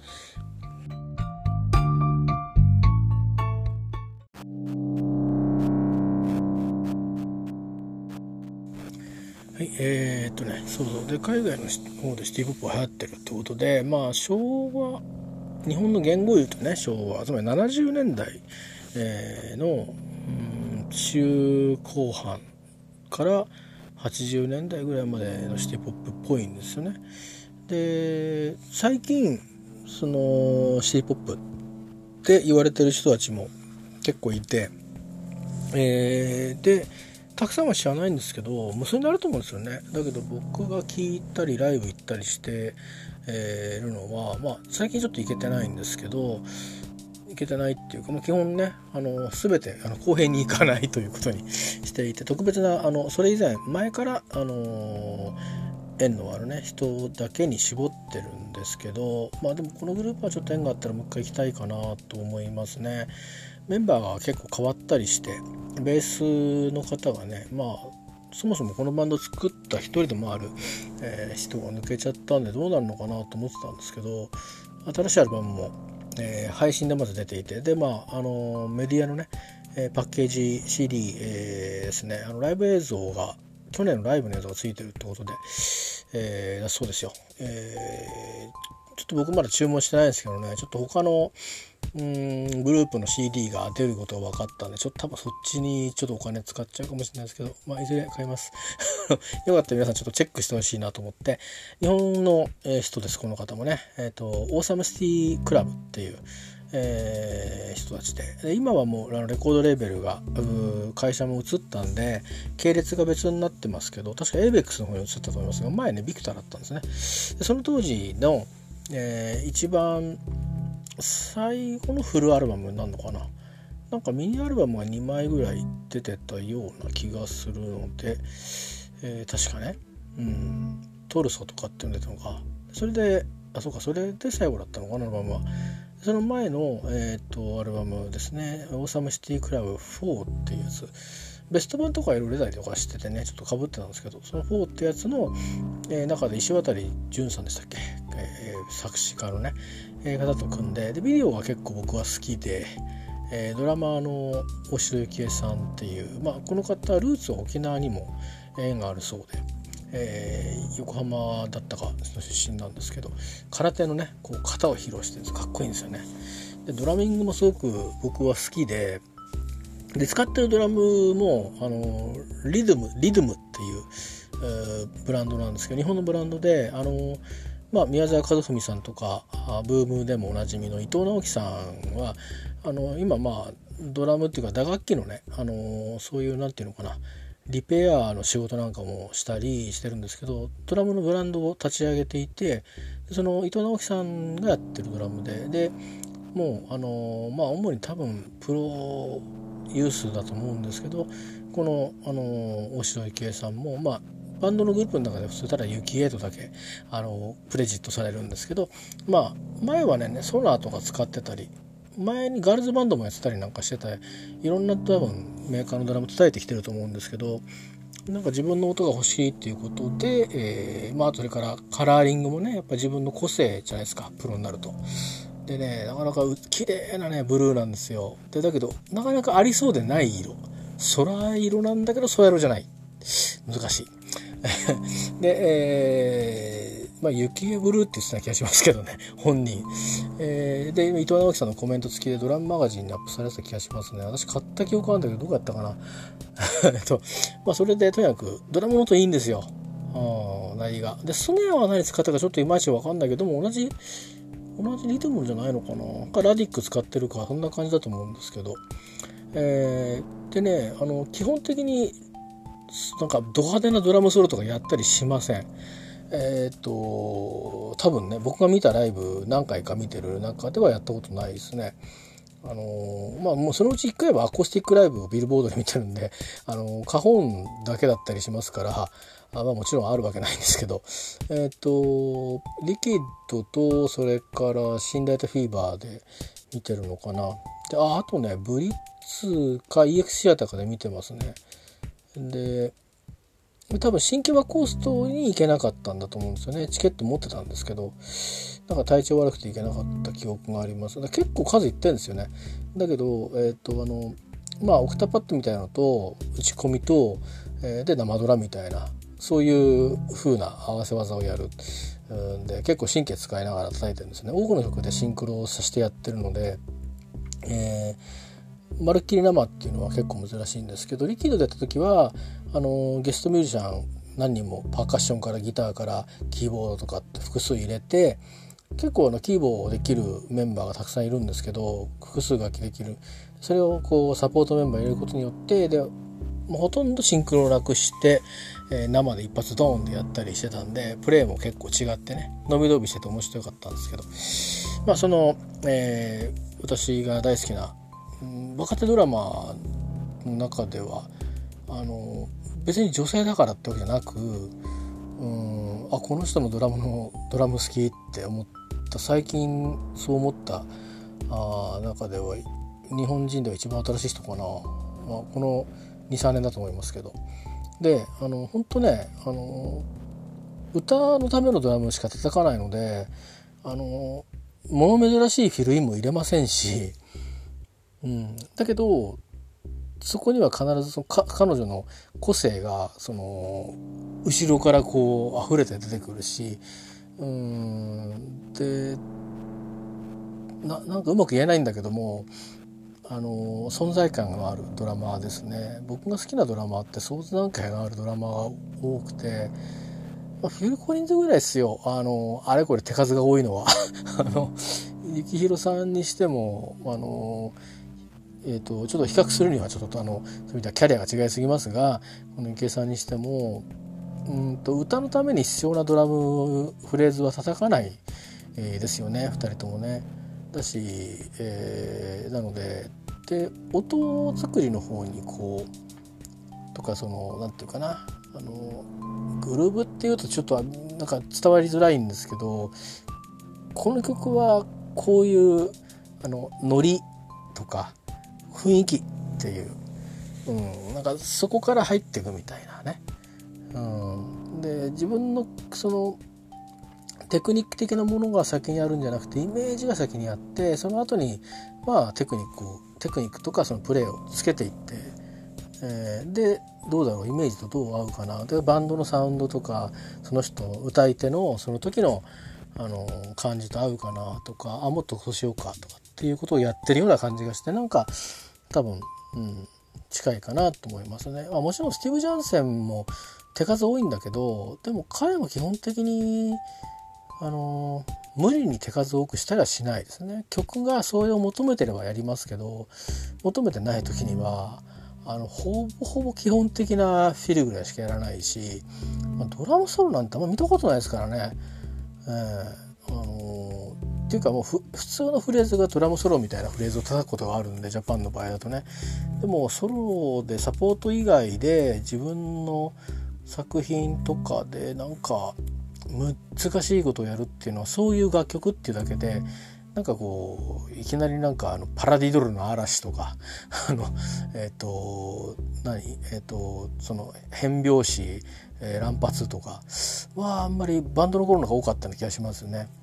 はい、えー、ということで、えー、ちょっと話長くなりましたけど、えーと、オーサムシティクラブの、えーと、新しいアルバムの方は今あの YouTube で、えーと、オーサムシティのチャンネルの方で解説を、えー、とサーシャさんササッシャさんねあの、えー、とフリーなのかな、えー、とアナウンサーっていうのかなっていうのコメンテーターっていうのか、えー、言いますよね。結構あのなかなかイケメンの、えー、なんか僕イベントでなんかライブ JWAVE のイベントで見たなあれ多分なんか昔ゴールデンウィークにやってたイベントの司会だと思うんですけどその人と,、えーと、ボーカルのタギさんが対談形式でニューアルバムの作品をこうちょっと感想を言い合ったりしながらえっ、ー、と紹介していくっていうビデオがアップしてるんでそれでそちらでちょっとニューアルバムをチェックしていただくとして、えー、まあ代表曲とい他に代表曲いっぱいあるんですけどね本当に。1枚目から、えー、4枚目まで全部いろいろあるんですよ。なので、まあ、YouTube その他でチェックして気に入ったら Spotify やサブスクリプションあるいはあ、まあ、人によってはその CD パッケージね、えー、ぜひお買い上げいただければと、えー、レベルは違ってもきっと印税は彼らに入ると思いますんで、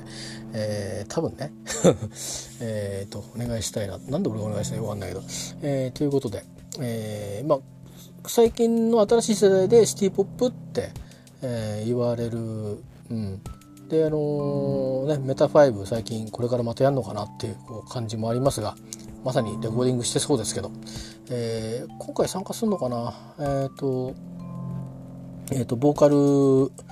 をやってたあの誰だっけ？また誰だっけ？テさんじゃなくてあの彼ですよ。彼。あえっ、とねあれ？なんで俺なんか名前忘れちゃうんだろうな。あーっといかんな。うん。えっ、ー、ときっとまたさっきのあれですよね。パターンですよね。あっていう。えっ、ー、となんだっけ。どなたでしたっけね。えっ、ー、と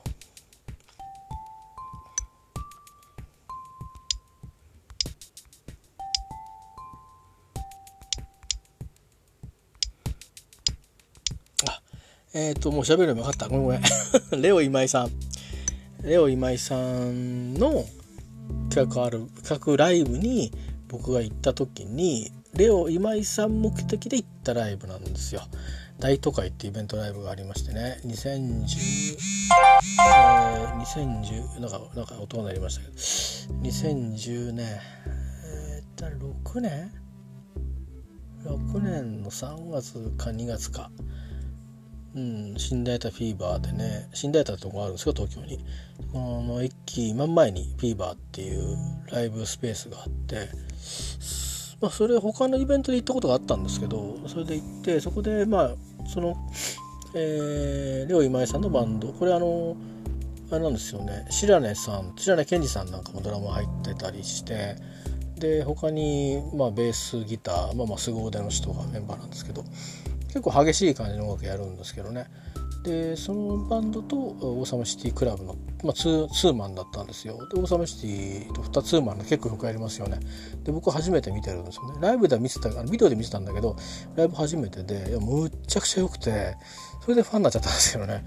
でまあレオ今井さんがなんでこのグループと、まあ、もちろんあのレベルが同じだったってこともあるみたいなんですけどいやこういうシティ・ポップはありかなって僕は思ったっていう、まあ、それでまあ書いてあったんで、まあ、本当はどうだか分かりませんが、えー、でもまあね、うん、レオ今井推しだったらいいのかなと思ってちょっと関心は持てたんですけど聞いたら本当良くて、えそれでまあえー、っとでまあもともと3枚目にネオンえネオンチェイサーだったかな。曲があるんですけどそれの歌詞をレオ今井さんが提供しているとかいうつながりもあったそうで、まあ、その当時は私はまあメタ5メロメロ時期時代ですから、ね、久々に幸宏さんがその何て言うのかな、えーと、あのエレクトロニカじゃなくて、えー、まあいわゆる幸宏さんのその1982年3年とかっていう、まあ、あの頃のような曲調違うんですけどうんと何て言うのかなロックポップステクノみたいなその辺のなんかでもジャンル分かんないっていう感じの音楽を、えー、当時の幸宏さんのフォロワーだった人レオさん以外は多分みんなフォロワーだと思うんですけどがブワッと集まって一斉に集まって音鳴らすっていういやなんか本当あの日本の日本でいうとこのスーパーバンドなんですけど実は調べてみると。えー、調べなくてもまあそうなんですけど、えー、という時期だったんですけど、まあ、そこからいきなり王様になっちゃったんで、あのえー、つまりそのメタロメタロスがなかったんですよね。みんなメタ51年しか活動しなくて止まっちゃったんで、えーと、結構あのインパクトがでかかったんでロスになった人が多かったんですけど僕はメタロスをオーサムで埋めたっていう感じだったんですよね。ちょっと話長くなりましたけど。えーオサムシティクラブで、えー、今夜だけ間違いじゃないことにしてあげる。僕この歌詞もね、結構ね、こういうギミックは好きですよ。はい、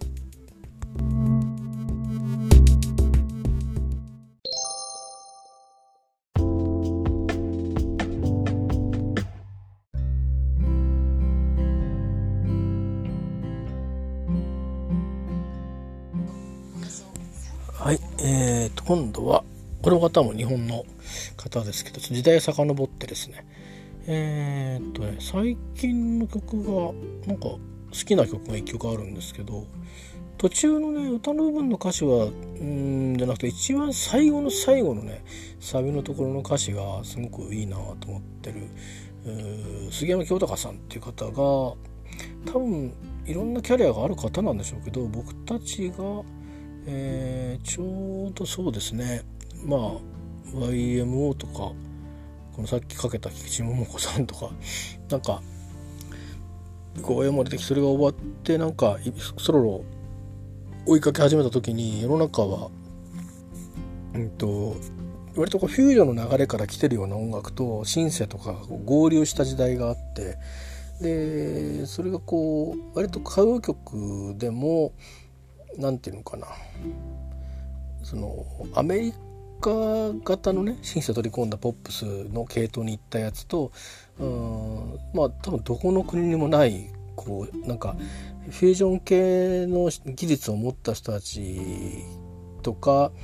まあいわゆるそうですねいろんなこうマルチな楽曲のタイプを持った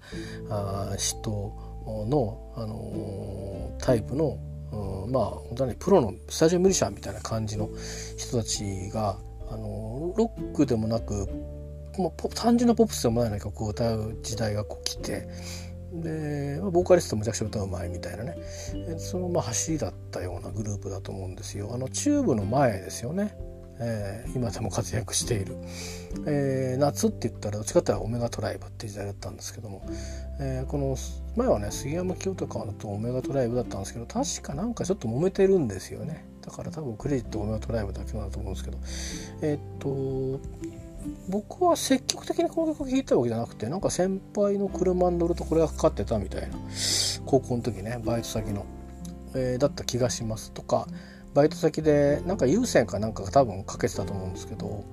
あのそのなんていうか仕事場のねお客さんが座るちょっとなんていうか食事するスペースつうか思いっきり広いなんか団体客がドーンと来るみたいなとこでアルバイトをしてたりあとはビアガーデン夏になると両方掛け持ちでやってたんですけど掛け持ちになっちゃうんですけどねスタッフが同じなんで。でそんなとこで例えば夜の準備するんですよ。昼の団体客がはけてまあ何人か残っててじゃああとはじゃあビアガーデン行ってとかっつってまああの前の日雨降ってたりすると前の日夜片付けてんですけどまあもう一回拭かなきゃいけないじゃないですか。で拭いた上でセッティングしてもう5時からバーッとお客さん入ってくるすぐもうビールサーブして肉サーブしてみたいなサーブするものは基本的には同じで、まあ、枝豆とか焼き鳥とかそういうのが増えるぐらいなんですけど、まあ、そういう時にあの、まあ、夏の雰囲気を出すために、まあ、あのほらスピーカーねでスピーカーっつっても今みたいに例えばね坊主とかそういうラムサとかそういうのでかけてたかっていうとどっちかっていうとあの運動会とかで使うあの音が 割れそうな拡声器みたいなスピーカーが運動会の PA システムみたいのでかかった気がしますがその時にオメガトライブなんてよくかかってましたね。えー、で今日はまあだから私どの曲がとかあんまりよく知らないですよ。聞くとああ知ってるみたいな感じなんですけどこれはまあ有名かなっていうあのボーカリスト変わってんですよね。えー、それをもし後でかけてもいいかなと思いますけど流れ的に。まずまずあのそのボーカリストが変わる前ですね。あのブラジル由来由来とかにゆかりのあるボーカリストに変わるんですけどオメガトライブ1986だったかなその前のね、えー、杉山清隆さんがボーカリストだった頃の「えー、2人の夏物語」というのをねちょっと聞いてもらえますか。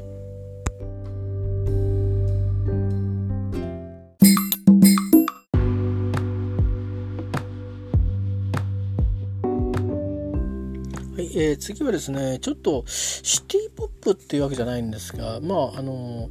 うん、スタジオミュージシャンだったりソロになったりしていく。あともともとソロだった人があの集まっていろんなことやって面白いことやろうよっていう感じでまあフュージョン寄りのサウンドですけど結構ね好きなんですよね。あのキリンっていうまあ、ユニットっていうのかな。なんかプロジェクトがあって坂本龍一さんとかドラムはこの時は幸宏さんの時もあったけど、まあ、ポンタ秀一さんね村上ポンタ秀一さんが多かったりして。ギタリストは渡辺和美さんでそこに矢野愛子さんが参加してたりとか。あとどうだったかな。格闘技セッションになるとペッカーとかっていうあのパーカッションの人入ってくるんだけど。バーカス斎藤信さんとかも入ってたんじゃないかな。ちょっとはっきりは全部クレジット覚えてないんですが、えー、その中で歌が入ってるのは何曲かなんですよね、まあ、もちろん矢野明子さんの持ちき歌で「在関東少年」とかってのをやってるんですけど。えっ、ー、と多分これはキリンのオリジナルかなと思うのは、えーと、E デープロジェクトっていうのなんですね E デーの E の意味ちょっと僕よく考えたら調べてないんですけどたまにねドラマのなんか挿入曲で一瞬使われることがあったりしておおとかって思うんですけどえそいつをちょっといきたいと思います。E デプロジェクトですね。キリンの、えー、プレイから。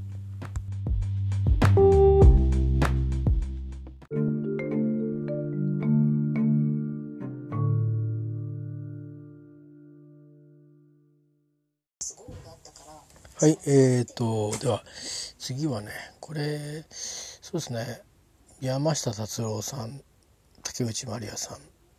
ん、うん、新井由美さん、もしくは松田由美さん。えー、で、えー、あとはね、サーカスと、ちょっと探してみたんですけど、うん、ちょっとリンクできるのなかなかなかったんで、カバーしてる人のはね、あるんですけど、カバーでもいいやと思ったんだけどね、佐野元春さんとかもちょっと探したんだけど、なかなかちょっと見当たらなかったんで、で、えー、あと尾崎亜美さんと思ってね、えー、尾崎亜美さん。ちょっと悩んだんですよ。どっちにしようかなと思って、えーと、両方とも他の歌手の方が歌って、えー、で一般の人僕も含めてねそっちで出会ってるんだと思うんですけど、えもしかしてちょっとこれはダイジェストで、えー、聞く形になる人は感想のとこしか聞かないかもしれないけど、えっと、オリビアを聴きながらって曲知りませんかね。アンリさんが歌ったバージョンが有名かもしれないですけどあの、松あの松田聖子さんが歌った歌とね「天使のウインク」だったかな？迷ったんですけどとりあえずちょっとそっちはまたにしといて、えー、オリーブを聴きながらをかけてみたいと思います。えっ、ー、と、尾崎上さん。えっ、ー、と、今は、あれですかね、えっ、ー、と、小原玲さんと、のパートナーあですね、お互いね。あの、うん、なんか、あれですね、なんかその一通りそういう歌謡曲とか終わって自分がバンドとかやり始めてたまたまバンドメンバーが同じマンションに住んでたとかいう縁があったりで幸宏さんと原玲さんってまあ昔からの友達じゃないですか。でそんな縁とかまあもちろんもう亡くなっちゃいましたけどトノマンって加藤和彦さんなんかと一緒に番組出てたりとかまあそういうのを見てたりとかね結構あの何だったんだろうワウワウだか BS の番組だかやってた時期もあって。でなんかうん尾崎亜美さんがあ力宏さんのラジオにいたこともあったのかな。あの JWEB じゃないやえっとあのインターフェームがなんか大変番組やった時にもあったりとか。あとなんかあのキャラクターが好き。だってことが分かったんですよ。あ俺尾崎亜美さん好きだと思ってあの歌手としてうまいっていうねあのライターとしてっていう才能以前に人間として好きかもしれないっていううなんか人柄がね、え、何も知らないんですよ実は。あのー、なんだけど、うん、ということで、えー、オリビアを聴きながらちょっとかけてみたいと思います。えっ、とまあ名曲だから知ってる人多いと思いますけど、えオリジナルは尾崎亜美さんです。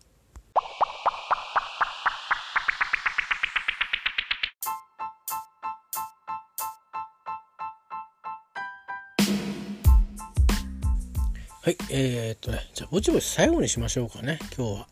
えー、っとね、本当はね、うーん、もうちょっとシティポップって流れからずれて、まあ、というか、な、つながり的にはですね、あの、井上陽水さんのフォーク時代じゃなくて、まあ、70年、80年代に近くなってきたり、8年代入ってからの、なんか、要は、あの、うんあのなんだろうな。少しちょっとこう複雑じゃないですか。井上さんの曲って。フォーク時代も含めて。だけどちょっとこう割とねバンド編成で、あのー、やるようなね、えー、ライブを始めた時に実はまあ安全地帯っていうバンドがあのバックバンドでしたっていうの時代もありました。とでそのバンドがデビューしてまあえ結構あのヒットしましたですよね。でそのうちバンド活動を解散したのか休止したのか分かんないんですけどあのボーカルの玉木浩二さん、えー、が、まあ、あのソロで、えー、活躍されていきましたね。それこそ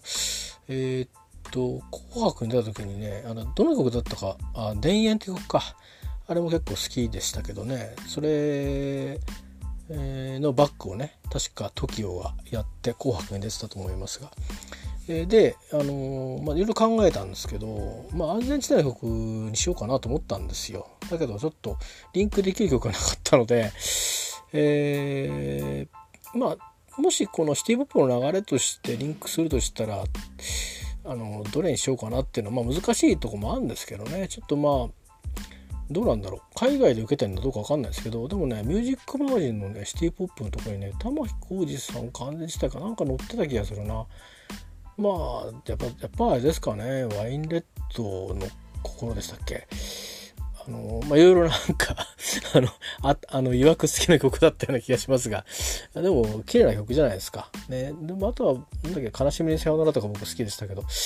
で一応今日最後はね歌ってるの玉置浩二さんなんですけど。でさっき実はね加藤和彦さんのえーと、いわゆる、うんまあ、ベルリン三部作って言われるあたりとかその後のね、えーと、安井和美さんとまあえっ、ー、と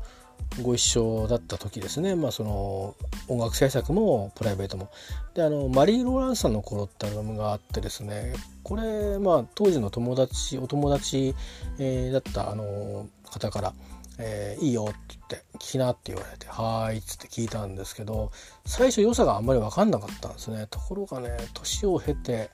えー、40超えてからですかね聞き直した時にはむっちゃくちゃいいとか思って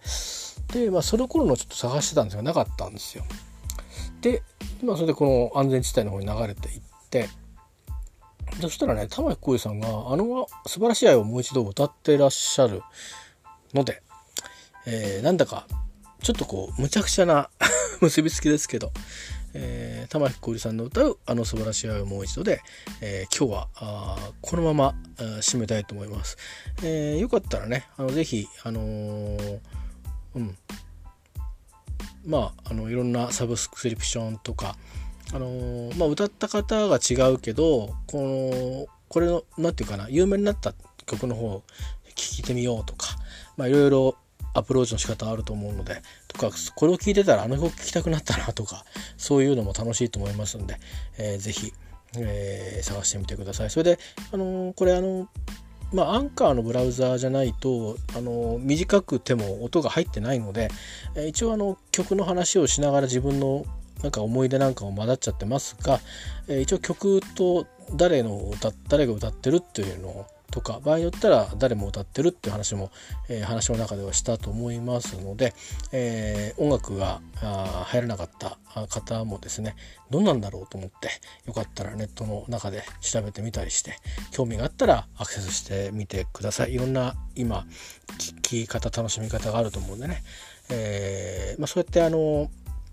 なんだろうあの別に海外で C ポップが流行ってるからっていうあの僕分かんないし大体どんな風に流行ってるか、えーまあ、本当だからね高野宏さんとか高橋幸宏さんの作品もいいかなと思うんですけど幸宏さんはなんかさらばのアルバムばっかりがリークされてって、えー、でもねあの実際にはあの Spotify の方にはもっとたくさん曲がありますからとか、ね、あの高野宏さんのうんとね曲の中にはむしろね最近の音楽の方がそのシティ・ポップ流行る前にねあの結構70年代後半の音楽はいいよねっていうことをおっしゃってて数年前ですよもう。でそれの影響もあってたのかもともとそういうところの何て言うかなに近い音楽も聴いてらしたのか分かんないんですけどもともと2000年代とかなんですかね。10年になる前ですか。あにあの会場で手手売りっていう方はちょっとあのメジャーアーティストにはふさわしくはないんですけどもあの会場だけで販売してたような CD がまたあの復刻してくれたりあるいは配信で出たりこの間ハイレドで配信がまたされるようになって購入させていただきましたけどもあのナイスペインティングっていうのがあって、そういうの中にはでそこからこ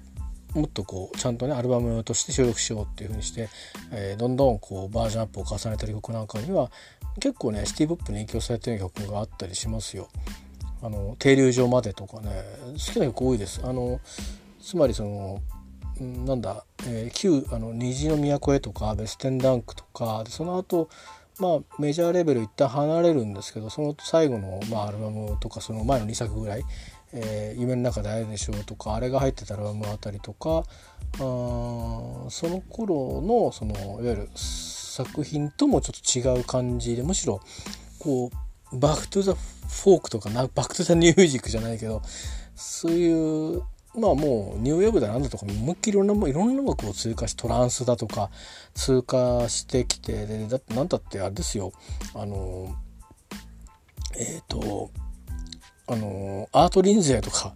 ともあのセッションしたりとかするような人なので何者なんだろうとこうちょっとつかみどころないところも実は、えー、知れば知るほどあるんですけど高野さんについては。だけどその最近金作はですねえっ、ー、とまあいろんな、えーまあ、リオのミュージシャンとの共作アルバムを終えていこうというのは、えー、なんか例えばテクノとか最新の、うん、機材とかなんかそういうものにこだわらずに歌アプローチをされてる気がしていてその中だからこそそのまあ歌があってで、えー、つまりそのプロの作詞家が作詞しなくなって音楽をシンガーソングライターが歌うっていう意味でそれが結構シティ・ポップっぽい要素になってたっていうつまりその東京の作家が作ってたとか東京に憧れてる人が作ってたとかそういう意味で都会別にだからシーポップって言ってもだから例えば「悲しい色やね」とかも確かシーポップになると思うんですよね。あのとかあと大阪で生まれた女とかあれもねだってそうじゃないですか。大阪って街がなかったら生まれない歌ですよね。と僕は思うんです。だから上田正樹さんとかボロとかだった歌もそうだろうしそれ言い出すとまあ優香団はちょっと違うかもしれないけどねあの多分いっぱいいらっしゃると思うんですよ僕知らないだけで、うん、その土地土地に。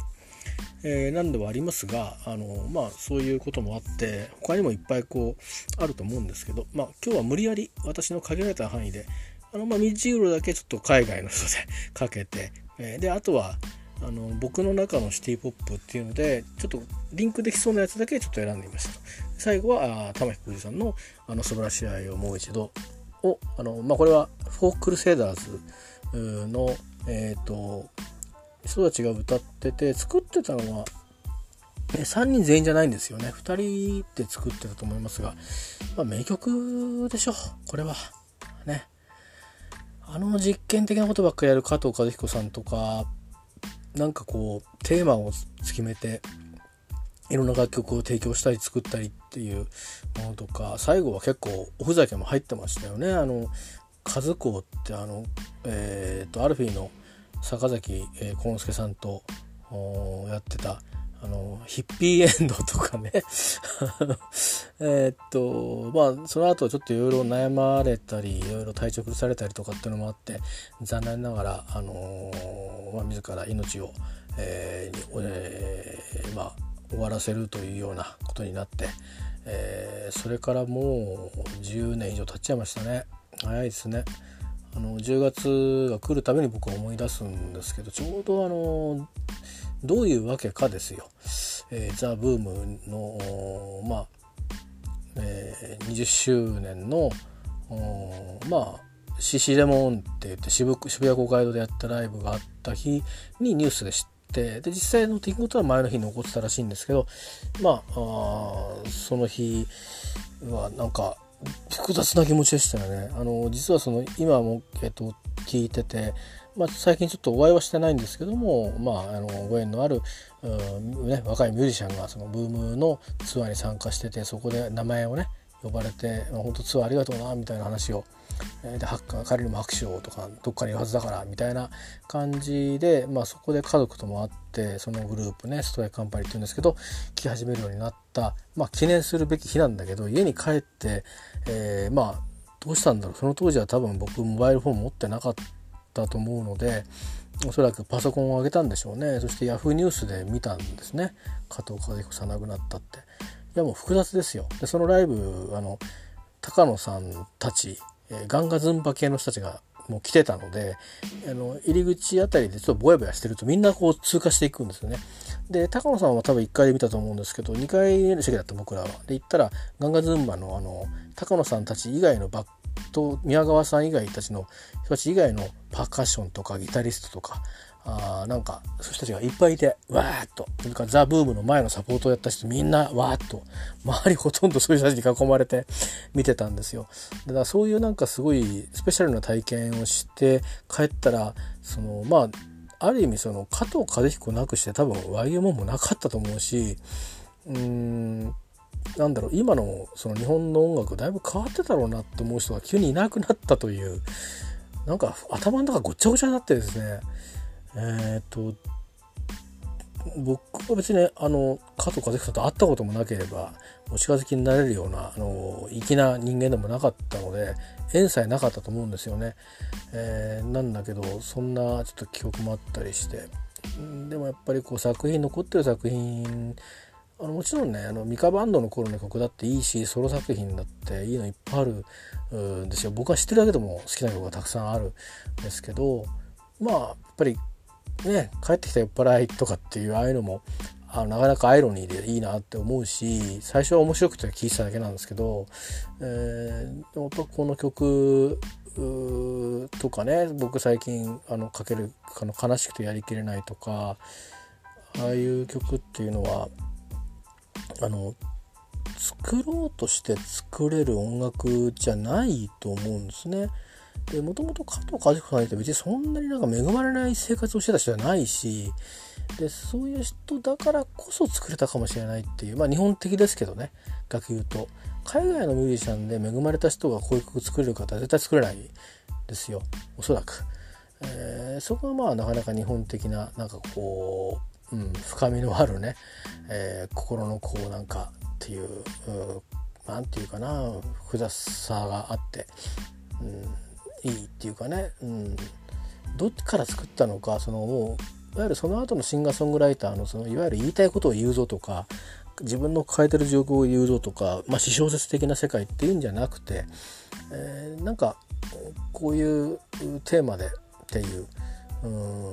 ことだったのかなと思うんですあと歌詞歌詞はもしかしたら